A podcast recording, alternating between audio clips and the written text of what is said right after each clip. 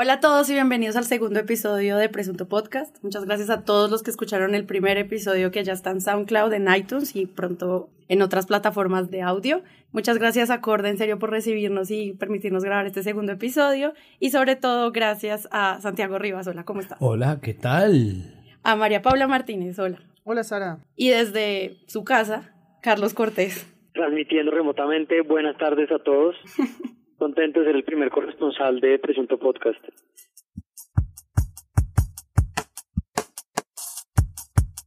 Como es el segundo episodio, igual ya es tradición que vamos a empezar con un presunto glosario. Entonces, para el tema de hoy les propongo que sea la palabra objetividad. Pues miren, la palabra objetividad consta de el prefijo ob, contra, enfrente, es decir, como obligar u obstáculo, el verbo yacere, lanzar o tirar, que viene también de ejaculatoria e incluso de eyacular, el sufijo tibus, relación pasiva o activa, como en activo y positivo, bacanería total, y el sufijo tat, que indica cualitat, en, no por la pronunciación de Petro, no es una burla, sino es del latín directamente, que es por supuesto la razón por la cual el doctor Petro pronuncia así, porque él habla directo del latín. La objetividad. Objetividad es la cualidad de aquello que se separa de la propia persona, ¿no?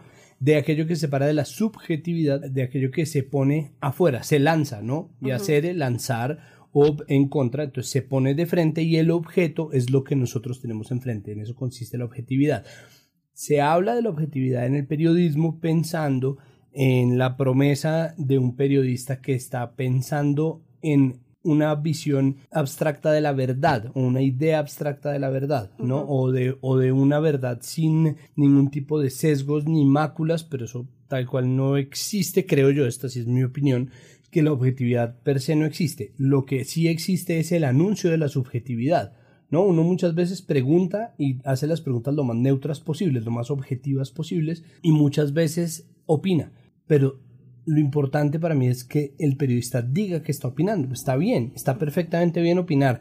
A los periodistas un poco se los elige y se les asciende en su cargo y se les paga sueldos grandes a los que son talentosos en sus periódicos, estaciones, canales o lo que quieran, precisamente porque tienen un criterio formado en el cual la gente puede creer. Por eso son editorialistas. De manera que esa, esa rivalidad entre la objetividad y la subjetividad tiene que estar mediada por algún mecanismo. Ese mecanismo, por supuesto, tiene que ser la verdad. Así sea la verdad del propio periodista. Esa honestidad creo que es la solución al enclavo a la pregunta eterna sobre si existe o no esa bendita objetividad. María Paula, ¿tú crees que mm, por qué se defiende tanto la objetividad como una bandera del buen periodismo? No, yo estoy en contra que se tenga ese debate. Yo creo que ya mm. llegamos al momento de pasar de la objetividad del periodismo de hecho, Martín Barbero lo dijo una vez en una charla inaugural y dijo, los medios deberían pasar del objeto al proceso. Nosotros no estamos para medir un objeto, sino para hablar sobre procesos, dar marcos de interpretación. Entonces, esa idea ya martillada de la palabra objetividad, siento que como el periodismo del siglo XX está de modé y no deberíamos ni siquiera conectar los dos conceptos.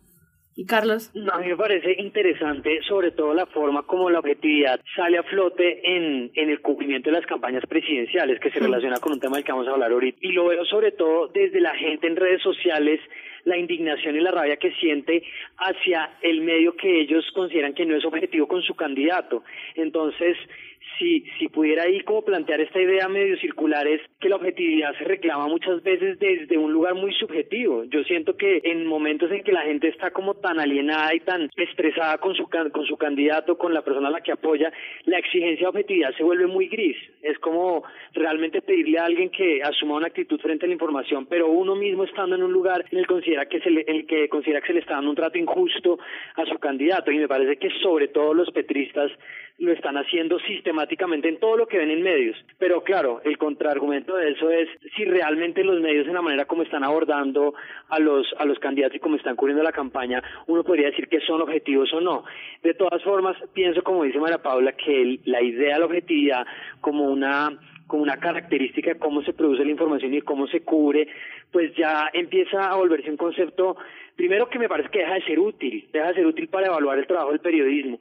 Y no había oído lo que decía Martín del proceso y me parece una idea bien interesante. Creo que uno puede verificar en el proceso algo más claro que la objetividad de la cual no se puede reputar como una conclusión absoluta y se vuelve una conversación pues que termina siendo de cómo la persona lo ve desde su perspectiva y ya, nada más. Yo creo que en torno a ese ideal de la, de la objetividad precisamente es que nacen, o bueno, o como una respuesta a esa petición, como esa ilusión, esa quimera de la objetividad, nacen espacios como este presunto podcast que busca que la gente tenga una lectura un poco más sana y un poco más aterrizada de los medios que consume y de la manera en que consume los medios, porque finalmente la esfera mediática es tan compleja que eh, existe una percepción que siempre va a ser paranoica, es decir, uno, uno siempre plantea una campaña en torno a los rivales y no necesariamente en torno a lo propositivo, precisamente porque se trata de una competencia, esto con respecto a las campañas presidenciales. Pero también hay que pensar que, y esto ustedes me dirán si estoy equivocado,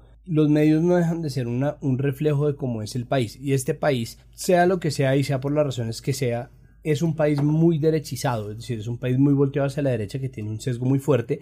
Es cierto que el petrismo en general hace un drama excesivo con respecto a lo que parece un complot en contra de Gustavo Petro, pero por otro lado hemos tenido la oportunidad de evaluar de verdad qué tanto se difunde el miedo a una posible victoria de Gustavo Petro en las urnas y eso sí eh, desnivela un poco la, la balanza de cómo se tratan los temas y la manera en que se presentan los candidatos, porque a ningún otro se le presenta con el miedo de que pueda llegar.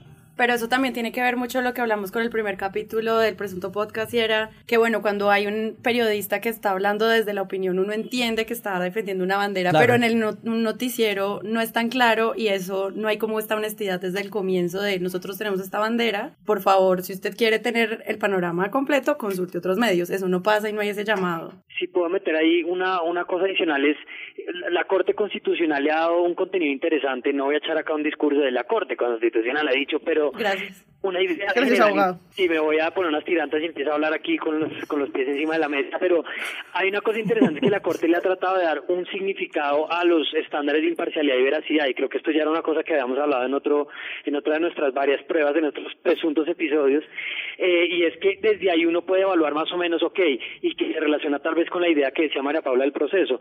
Estas son, la, estas son las fuentes que yo usé para mi artículo, si no tengo de pronto tantas fuentes voy a asumir una posición más distante de la evaluación que estoy haciendo y eso va de la mano de una cosa que no ha existido en Colombia nunca y es la transparencia del medio de comunicación como una organización empresarial o del periodista o del columnista y lo estamos viendo ahorita que pues no es algo que vayamos a tratar a fondo en este en este episodio es el problema de las pensiones y es que pues muchos de los medios que están hablando del tema hacen parte del negocio de los fondos de pensiones y de cesantías. Entonces ahí es donde hay unas unas variables o unos indicadores que uno podría decir si quisiera acercarse ahí hay un problema de objetividad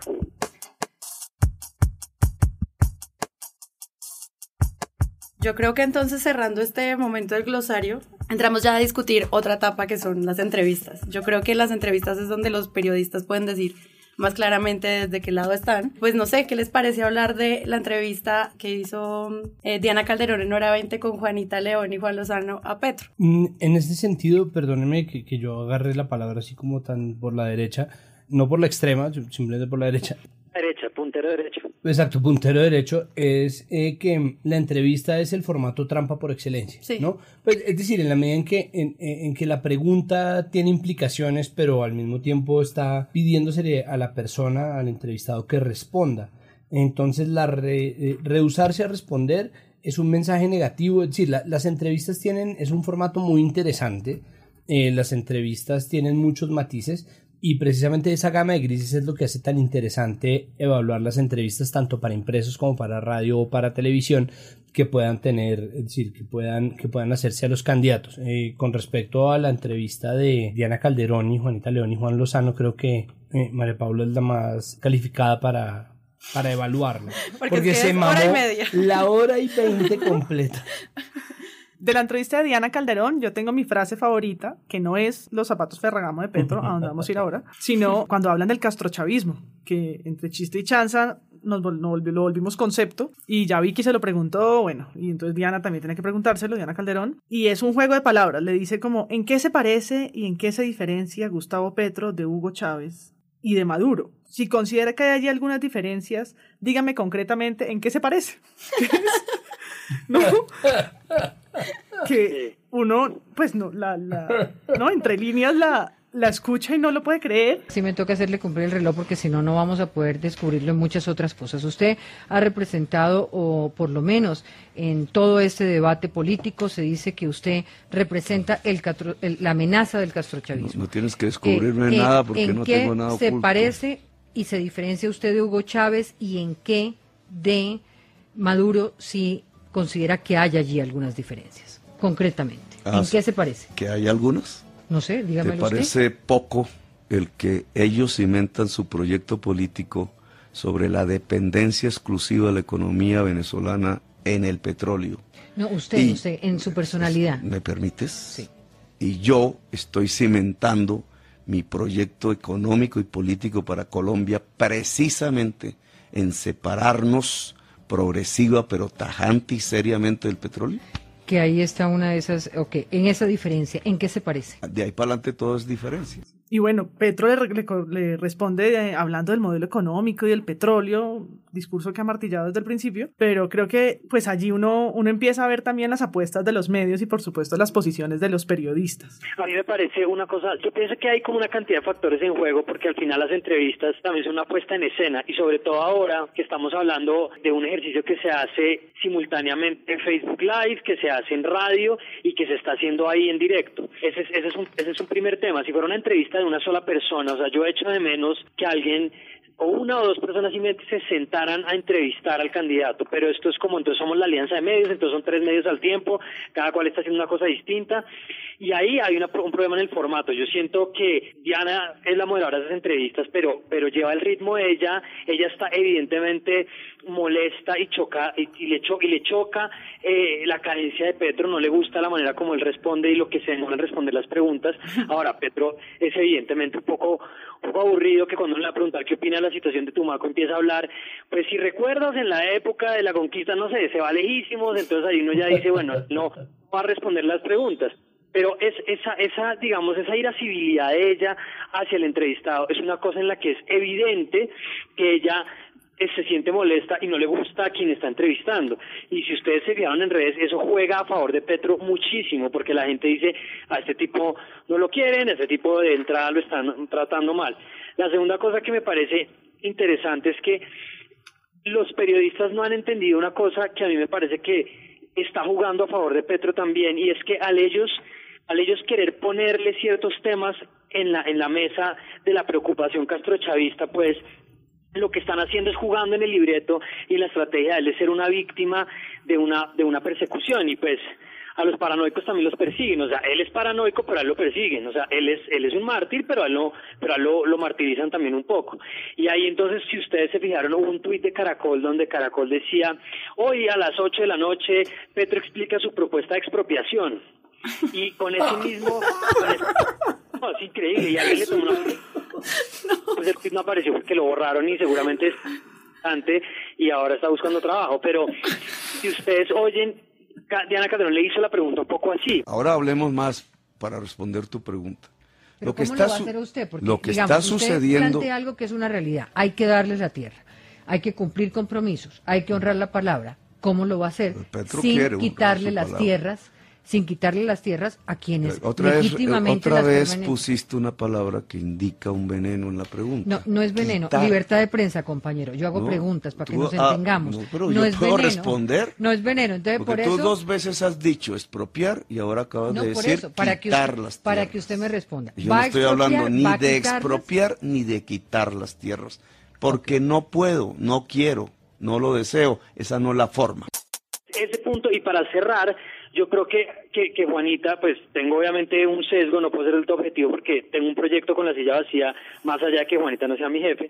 Yo creo que Juanita tiene una idea de, de, de tratar de ser objetiva y de tratar de plantear las preguntas, pero inevitablemente ella también se termina viendo un poco como que no le gusta del todo el ritmo de la entrevista, no, no está pudiendo hacer las preguntas y tampoco termina siendo rigurosa. En un momento le pregunta a Petro que él se pasó, que él incumplió todas las leyes y le pone un ejemplo equivocado del POT, pero ella, yo estoy seguro que ella sí entendía el, el tema, pero no pudo hacer la pregunta ahí bien y evidentemente él se cogió de ahí y se demoró. Entonces yo pienso que ese es un problema que esas entrevistas no salen bien y en conclusión fortalecen muchísimo a Petro y dejan ver muy mal a los medios. Y creo que ahí los sesgos, como un poco la distancia que tiene el periodista con el entrevistado se nota demasiado, o sea, no la están pasando bien. No sé si ustedes sienten como que mm, él ya sabe qué le van a preguntar, como que van a caer en unos lugares comunes donde él ya tiene todos estos argumentos y lo que vemos en estas entrevistas no es precisamente innovación en la manera de acercarse a los candidatos. Claro, pero es que ese es el asunto con los Ferragamo de Petro, ¿no? Es desde que Vicky Ávila le pues. sacó que tenía, exacto, volvió el meme de los del, del Ferragamo, de los Ferragamo de Petro. Entonces, eh, desde que Vicky Ávila le sacó eso, apareció, aparecieron varias cosas que, bueno, yo siempre he insistido, creo que es importante ante todo hacer educación afectiva. Y ya ahorita vamos a hablar sobre las entrevistas de la revista Bocas, que creo que son el marco perfecto para eso, que justo no tiene una entrevista sobre Petro. Pero a Petro se le hace esa pregunta sobre los Ferragamo una y otra vez por varias razones. La primera es que este país es muy clasista. Y yo he llegado a la conclusión, después de ver a Petro en varias entrevistas, de que él tutea precisamente para molestar a los entrevistadores. De verdad, porque en general las entrevistas se hacen de usted. Y de hecho, eh, Diana Calderón y uno, pues en Caracol Radio uno lo tienen usteando a todo el mundo. Puede que sea un amigo de toda la vida. Usted no se quede, usted dice cuando usted está tal, papá de uno. Usted bla, usted bla.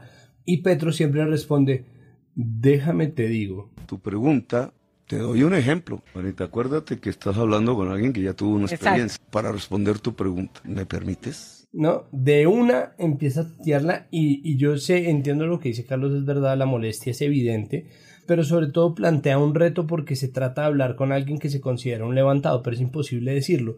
Y salen un montón de lugares comunes de la mentalidad colombiana sobre eh, los comunistas que no pueden tener eh, cosas caras o en el caso de la gente de clase alta, los comunistas de Rosales, que es lo que el, el, lugar común mil veces repetido sobre Antonio Caballero, Patricia Lara, toda la gente que ha sido de izquierdas famosamente y que ha tenido una vida acomodada, que obviamente es la mejor manera de acceder a libros, razón por la cual hay tanto comunista de Rosales, ¿no? Es normal. Lo otro es, y esto ya es una opinión mía, pues que el voto de pobreza lo hicieron los franciscanos y no los izquierdistas, pero eso es una cosa que obviamente se va a seguir esgrimiendo una y otra vez durante esta campaña. Pero para sumar a los Ferragamo, yo creo que lo que pasó ahí con, la, con las reglas que propone Petro se enlaza muy bien con nuestros arismendis de, de medida del primer capítulo de Presunto Podcast, porque lo que plantea Petro es mirar la corrupción en celulares robados, que es como, este es, este es, el país que somos, ¿no? Medimos la economía en cuántos celulares robados equivalen a negocios que hacen políticos o hijos de presidentes y cuántos millones de hectáreas, ¿no? Por, por, por decir cuánta plata tiene Uribe, él la pone como en cuántos Ferragamo, puede, como, yo tengo unos Ferragamo, pero él tiene miles de hectáreas, ¿no?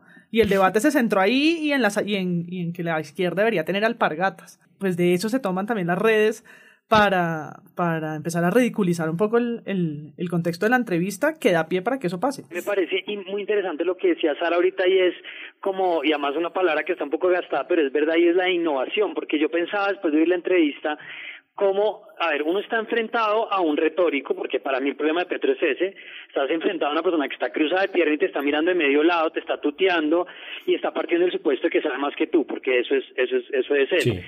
estás, estás con ese entrevistado de frente y tú lo vas a entrevistar, tienes que, tienes que manejar varias variables, te cae mal porque probablemente les cae mal, no tienes mucho tiempo y sabes que él tiene unas trampas que las está poniendo, que era también lo que tú decías, Sara, él tiene ahí como unas líneas en las que cayeron una y otra vez las preguntas. Entonces, si uno, si uno fuera a hacer la pregunta de innovación, a ver, les preguntaré a ustedes, ¿cómo, qué pregunta le hace? ¿Cómo lo aborda? Es que tampoco, o sea, yo estoy de acuerdo en que partimos del mismo supuesto y es que la entrevista creo que salió mal, creo que a los periodistas se les notó un poco como el, el lugar desde donde estaban y la manera como estaban planteando esa relación, que también hay una clave de clase, como dice Santiago, pero ¿qué haría uno? ¿Cómo hace uno para no caer en las trampas de Petro? Muy difícil. Yo vi la, la que le hizo Vicky y entonces Vicky con su sabor que la caracteriza ahora, entonces le pregunta por el baile y lo trata como de sacar de su lugar, ¿no? No hablemos de los temas, digamos, comunes, sino entonces para hablar de Uribe, pongámoslo en términos de si usted baila mejor porro o vallenato que él y salió, me parece fatal.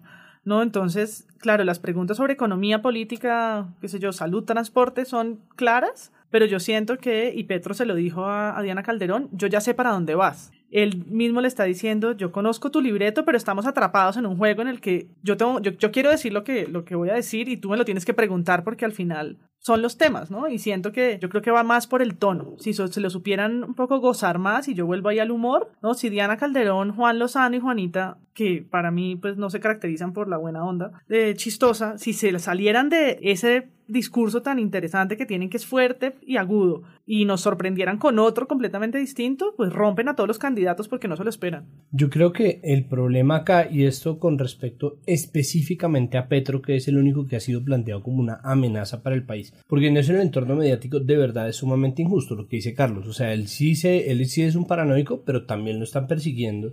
Creo que valdría la pena, ahí sí, volver al viejo concepto de la objetividad y no tratar de ganarle una entrevista a Petro. Es que el asunto de que ellos estén compitiendo con Petro ya plantea una distancia con una entrevista común y corriente en donde se le hacen preguntas y me parece que eso daría pie perfectamente para que pasemos a hablar sobre el especial de entrevistas a candidatos presidenciales de la revista Bocas, a Humberto Lacalle, Iván Duque, Sergio Fajardo y Germán Vargas Lleras.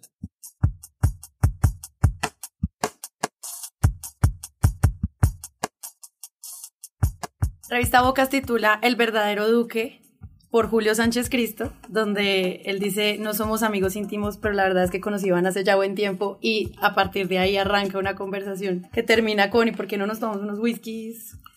Entonces, no sé ustedes qué opinan de este formato, pues que es impreso, tiene como otra onda, sabe que si está escrito es porque también tuvo una pequeña edición, como que tiene otro formato diferente al streaming y a la radio y bueno. Pues yo creo que es el otro extremo, ¿no? La, la anterior eran eh, los unos que no se caen bien, como dice Carlos, tratando de ganarse el argumento, y esto es una cachacada de amigos que ya me parece que, pues sincera porque lo dicen, no dicen lo, lo cercanos que son, pero que ya raya como en una familiaridad o intimidad que me parece pierde el sentido. ¿no? Entonces Julio diciéndole, nos une la amistad de nuestros padres, porque esa comida, eh, ¿cómo es? Esa comida española que tanto te gusta, ¿no? Como en un montón de lugares que no aportan a la conversación y que, por supuesto, ponen al candidato en el lugar de la favorabilidad de, de Julio, que está claro ahí con un montón de adjetivos, habla del prestigioso abogado, el buen funcionario, ¿no? Empieza como a calificarlo de, entrada. todo el tema de cómo han agrandado la hoja de vida, como, ay, pero igual eso pasó por ahí fugazmente, pero lindo, como que mete estos mensajes desde el comienzo. Hay que decir en, en defensa, nunca pensé que fuera yo a defender a Julio Sánchez Cristo, pero digo, en defensa de esta entrevista, sí, perdóneme Carlos, por favor. Eh, en, en, defensa de esta entrevista, las tres que le acompañan también son entrevistas elogiosas. Es decir, son entrevistas en donde se supone que un votante que tiene una voz en los medios le hace una entrevista a su candidato. Lo mismo pasa con Margarita Rosa de Francisco, con Gustavo Gómez y con Sergio Campo Madrid, que es el que entrevista a Humberto de la Calle. Lo que pasa es que a este punto llegamos y es un poco en un episodio más del que piensa pierde, ¿no? Entonces las entrevistas que se tratan de hacer más inteligentes o más enfocadas en la inteligencia y como ha pasado con la campaña de Vargas Lleras y de Sergio Fajardo, perdón, de la Calle y de Sergio Fajardo, terminan perdiendo un puntaje porque no se le hace un enfoque realmente del corazón ni afectivo, mientras que la entrevista de Gustavo es bastante más cálida en general, hablando con Vargalleras a lo que da Vargalleras también, y en eso también es claro incluso, o sea, en eso también es claro eh, Gustavo no es un tipo carismático, no es un tipo pasivo, no es un tipo paciente, no es un tipo tranquilo, pero lo pinta de una manera elogiosa en ese sentido, es decir, es, es muy generoso. Lo que pasa es que pensado en ese formato que son entrevistas de entretenimiento elogiosas, la que mejor está hecha es la de Julio Sánchez Cristo, que es lo perverso del experimento porque finalmente termina hecho en esos términos, ¿no? Le consiguieron de verdad un amigo para hacerle una entrevista a la medida, le hace todas las preguntas exactamente como se necesita para que dé las respuestas que lo salven, que lo pongan lejos de Uribe, pero no lejos de Uribe, eh, que lo pongan como un buen funcionario, como un buen empleado de Santos Comunes. Es una cosa, o sea, es difícil de leer para todos los que no queramos votar por Duque. Y además que una, una cosa interesante, además de lo que decía María Paula, es cómo nosotros establecemos ciertos códigos de conexión y vuelve también un poco sobre el tema de clase y de una cosa muy bogotana me parece a mí, de tú y yo nos conocemos.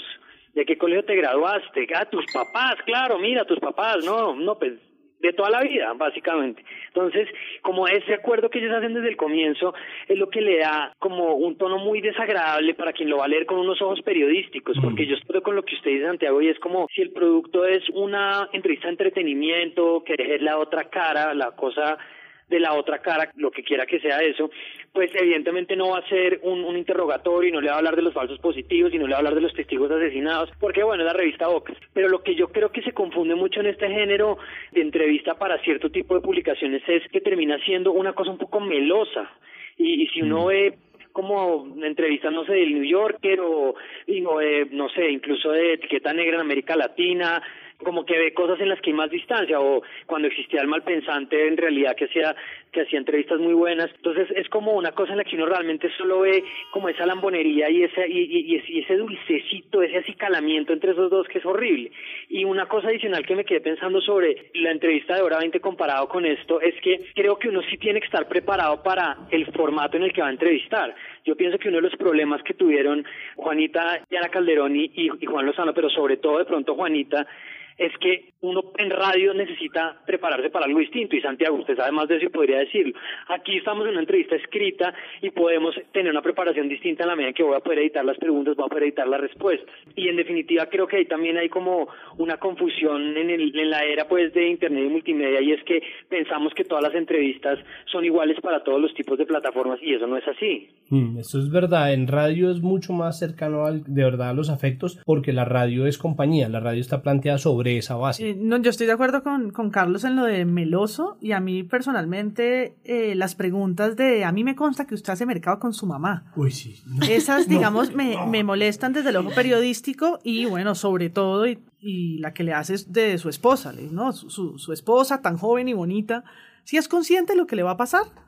¿no? A mí esas, esas preguntas viniendo incluso de un amigo y de quien pretende, digamos, hacerle algo elogioso, me parece que al final salen como balance muy mal. No, no, no, a mí me parece que es terrible, decir, la entrevista ya, hecha la defensa, me parece que la entrevista es terrible por muchas razones. La primera es porque es efectivamente melosa, la segunda es porque da por hecho que Duque es el presidente de este país, o sea, es porque está haciéndolo, pero en ese sentido es porque está siendo astuto. Y el hecho de crear un experimento en donde prime la astucia es un juego muy peligroso para un medio que está tratando de de poner a jugar todas las opiniones en un, en un mismo formato de entrevista. Entonces ahí sí, gana Julio Sánchez Cristo porque logra su objetivo, ¿sí? que a nosotros nos saca de quicio, pero a una persona que esté buscando precisamente ese entretenimiento o esa afabilidad o esa cercanía, lo lleva directamente a ese lugar con la melosería, con las preguntas sobre la familia, con las preguntas sobre la mamá. Yo me acuerdo en la campaña del 2010, el gran escándalo eh, con respecto a Mocus es que no era católico. Y en la campaña del 2014, el, la gran, el gran guacal en el que subían Oscar Iván Zulaga es que vendía empanaditas de iglesia a la salida de la iglesia con sus papás. Y es como eh, que nos importa, pero al mismo tiempo, carajo, sí nos importa, porque las campañas son educación afectiva. Lo que pasa es que nosotros no lo sabemos todavía bien. Pero yo me pregunto si este tipo de melosería no es un poco, o sea, es irresponsable como a nivel del rigor periodístico, pero funciona a la hora de decir, yo sé exactamente para dónde va Julio como lector, como que no están disfrazando de ninguna manera, eh, yo estoy diciendo la verdad, sino que le estoy contando como usando estas herramientas que son súper feas, pero no sé si ayuda como a que el, el, que está leyendo esto entienda que no está siendo objetivo para nada. Ahí es donde creo que la idea que queda, o la pregunta que yo diría, porque pues yo no he hecho muchas entrevistas y siempre que les he hecho así en un contexto de noticia, periodismo, de registro, pues no entretenimiento, pero la pregunta es si uno puede hacer una entrevista de esas en las que no suene meloso, en la que uno no se sienta harto de que esos dos sean tan amiguitos. Y no me acuerdo en dónde leía yo que en la entrevista hay una relación de distancia que siempre tiene que existir,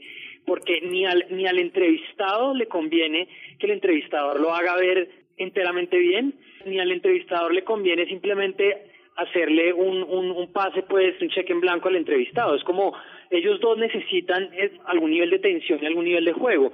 Necesitamos tener algún dramatismo, necesitamos tener algún tipo de conversación. Y eso ahí, pues, no, nos está dando.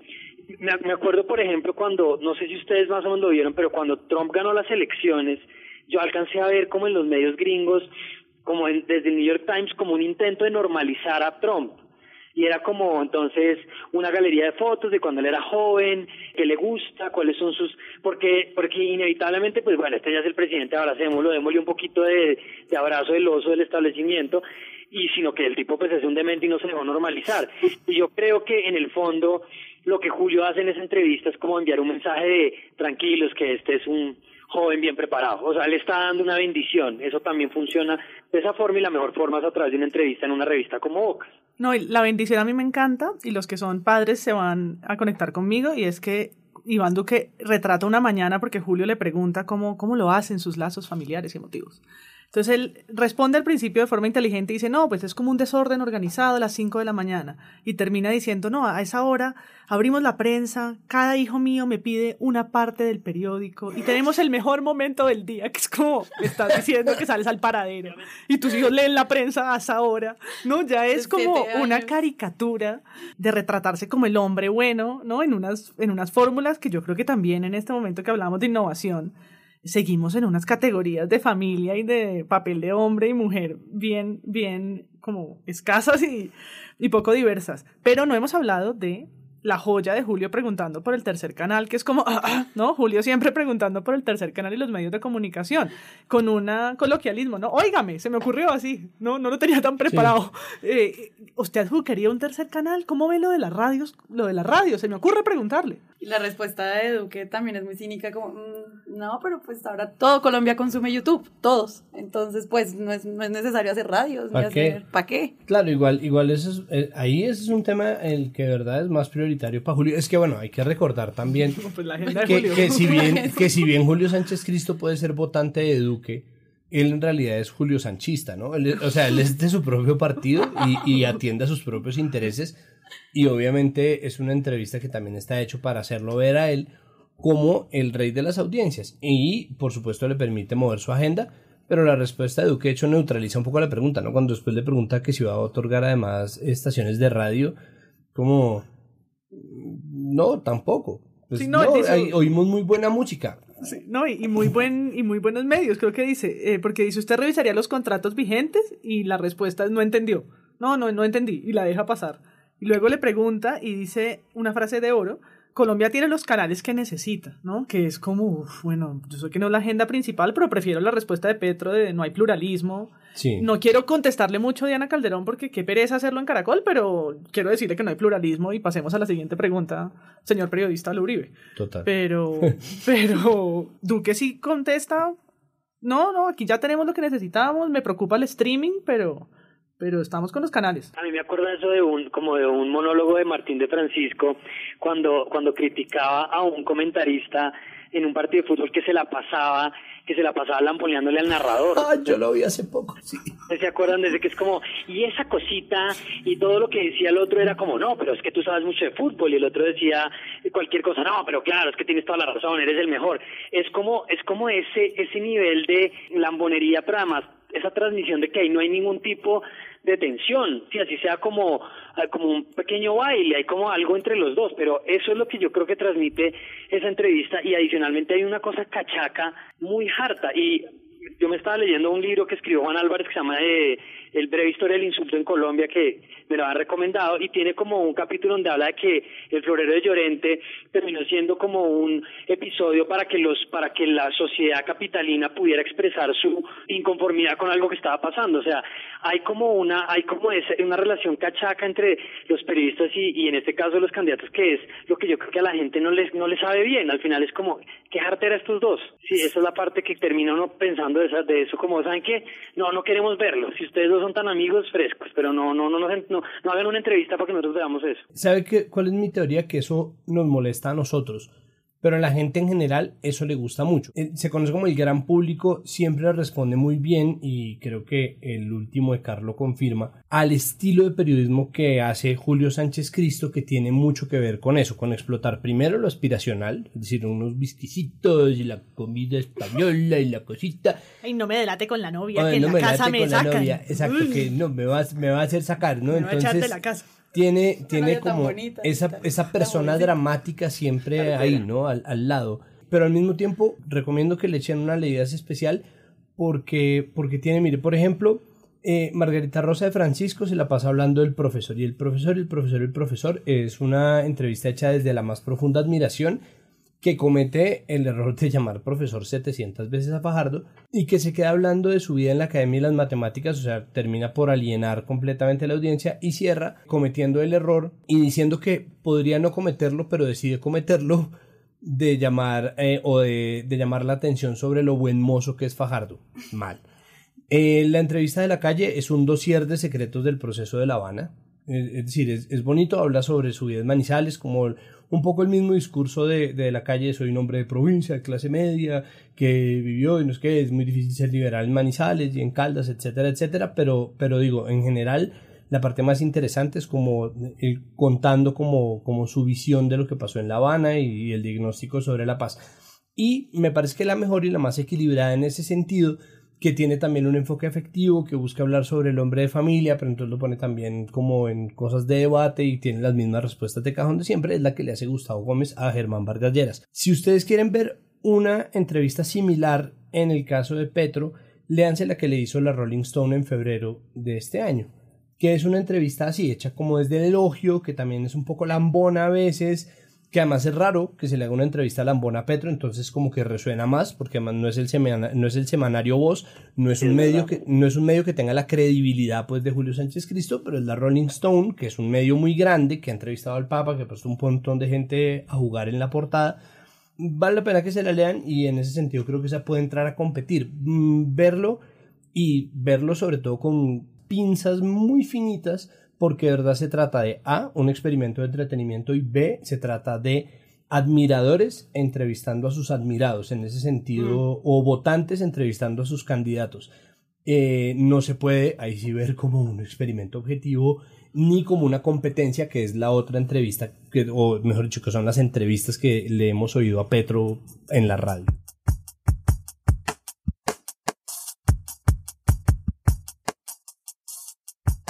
Para ya dándole cierre a esta parte, pues no hemos hablado, esto solo estamos hablando de los periodistas, pero yo creo que en el caso de Bocas hay algo muy importante y son las fotos de Ricardo Pinzón, que también yo siento que desde ese tipo de periodismo también se está dando como parte así porque salen todos preciosos con esa sonrisa divina, entonces, no sé, también siento que la forma como se cubren desde, desde, la, desde la misma fotografía que hace la revista hasta el final, que es lo que escriben los periodistas, pues da todo un pie de que, cuál es la posición que está haciendo la revista también, a quien está invitando a entrevistar a estas personas, etc. Pues es que una revista es un objeto, una revista es un objeto y por lo tanto necesita unas fotos bellas, no esas imágenes de lo que hablaba Carlos sobre las cámaras del Facebook Live, que son tan eh, un objetivo, sí, un gran angular que deforma las caras, que lo pueden poner en un ángulo o en el otro, que es una cosa como tan azarosa. Claro, pero yo esta portada de Iván Duque con esa sonrisa sensacional y digo, ya, presidente. Papi, papi canoso. Y lo, y lo que se viene, yo creo que estas próximas semanas van a ser más viscerales, más emotivas, llenas de este tipo de historias, porque ya están eh, los debates, está las preguntas, digamos, en caliente que le hacen a los candidatos o las denuncias que le va a sacar el uno al otro, ¿no? Ahorita empieza como esa, ese momento de agua sucia a ver qué le sacan al uno y al otro. Y las apuestas de los medios y de un poco del mercadeo político es elevar las fotos lindas, las imágenes que empiecen a balancear, ¿no? O que, o que hagan que esas otras no se vean tanto. Entonces, pues ya salieron en la revista Semana también con círculos amarillos, 41%, ¿no? Empieza todo esto, yo creo que de forma muy simbólica, a estrechar, ¿no? Estamos al final de la carrera, ya empezó y aquí empieza también los medios a jugársela en serio.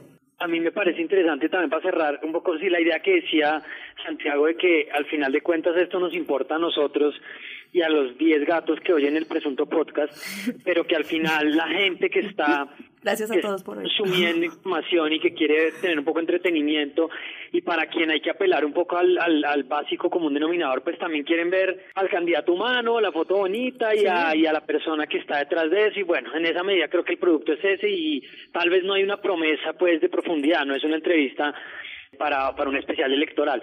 Pero ahí dejo yo con una cosa, imagínense ustedes para la prensa cuál va a ser ese producto más explotable y más y más fácil de, comercializar el presidente, o sea, Iván Duque, Gustavo Petro, o sea, imagínense a Duque, que tiene hijos chiquitos, hace cuánto tiempo no llegan niños chiquitos a la casa de Nariño, eh, un tipo de 41 años, creo que es el presidente más joven que hemos tenido, no sé, desde hace, creo que Andrés Pastrana. No le digas presidente. Ya lo puso ahí. No le digas presidente, no, Carlos, ya, nos clavó. Candidato. demora en salir sale para la segunda vuelta, va a ser, va a ser bastante actual. Eh, imagínese presidente Duque en ese sentido, o imagínese presidente Petro con, como con ese ojo tan crítico y medio clasista y medio de, de un tipo que tiene medio mal gusto y que a veces se pone como unos jeans con unas correas todas grandes y como o sea, ¿cuál le va a gustar más a la prensa armar? O sea, esa, esa idea quería yo dejar ahí para acabar. Bueno, a mi, a mi defensa, yo creo que desde una mirada no bogotana, el candidato popular gana. Ese discurso, o sea, el discurso del, del, del bonito. Del, buen, del, del bueno de Duque con su familia perfecta versus el personaje de Petro eh, medio de mal gusto eh, y mal sí como cómo fue que dijimos como un, levantado. Mal trajeado mal trajeado mantecuala. Eh, pero pero este país este país es muy arribista. Porque esa es nuestra cultura también un poco esa es la el pequeño narco que llevamos todos por dentro que podríamos estarlo menospreciando más a mí como figura. a mí en cambio me parece que nosotros llevamos tanto tiempo apelando al modelo masculino del notable en corbata que, que tendemos a elegir lo más parecido a eso. O sea, nosotros somos gente muy arribista y puede que nos sorprenda mucho los traquetos, pero no, no deja de ser una cosa circense. Petro, yo creo que por, por estética jamás, jamás ganaría. Sí, si el voto fuera como sexy sex, ¿no? Si el, voto, si el voto lo hicieran los de Project Runway. Sí, sí, no. o los periodistas que escribieron del violador más lindo de Colombia, digamos. Exactamente. bueno, Petro no ganaría. Bueno, de, de, pronto, de pronto con el entorno mediático valdría la pena dejar que Fuchsia hiciera las entrevistas electorales. Yo creo que tendrían un enfoque más agudo. El capítulo anterior cerró entonces con nuestra calificación de presuntos. Yo les quiero preguntar entonces de 1 a 10 cuántos presuntos tiene las entrevistas de candidatos. Santiago. Uy, las entrevistas para candidatos me parece que están... Si sube por entretenimiento, porque terminan siendo sumamente entretenidas y nos dan mucho material, eh, me parece que son muy flojas en contenido. O sea, vamos a dar un 4. Mm, duro. ¿Puedo calificar en Ferragamos, como diría Petro? Sí, ya. medio Ferragamo, que en su época costaba menos, no mentira. Yo por ahora, siendo siempre la mala del paseo con los medios, no siento que su única tarea sea entretenernos a punta de la indignación, sino que hagan un trabajo de investigación y que realmente sorprendan con algo, con buen humor o con preguntas salidas de la cabeza, pero una distancia y como un concepto que realmente como que enriquezca el debate y no lo siga bajando unas cosas básicas de zapatos, relojes y fincas. Y mentiras además, porque salen a, salen a ventilar cosas como el gastrochavismo. Exactamente. Carlos. Bueno, yo tendría una escala en Julitos, me parece que marca alto, la categoría fina y lo que dice Santiago es cierto, o sea, él sabe armar cosas productos de entretenimiento. Entonces en Julitos le pongo unos 8. En Presuntos le pongo... Carlos está un 5, un 5 en la mitad de la escala. Creería yo que nos falta a los periodistas como tener un poco más de conciencia del formato. Yo creería, creería que, que no es, no es, no nos estamos preparando bien para esas entrevistas, y hablo en plural pues porque he hecho cosas de ese estilo y pienso que sobre todo hay un, una falta de preparación de este es Petro, va a venir con esto, cómo bailamos esto, y hagámoslo distinto y de nuevo sí creo que hay que innovar en esto y de aquí a la segunda vuelta, ¿vamos a seguir oyendo las mismas cosas o vamos a oír algo distinto de los candidatos? Eso es todo por hoy. Quiero darle las gracias a Corde por darnos este espacio, a todas las personas que en serio le han dado play y han escuchado el presunto podcast y todos los comentarios que recibimos. Muchas gracias. Recuerden que estamos en Twitter, arroba presento podcast, en SoundCloud y en todas las plataformas de podcast que ustedes usen. Y yo soy Sara Trejos y esto fue Presunto Podcast.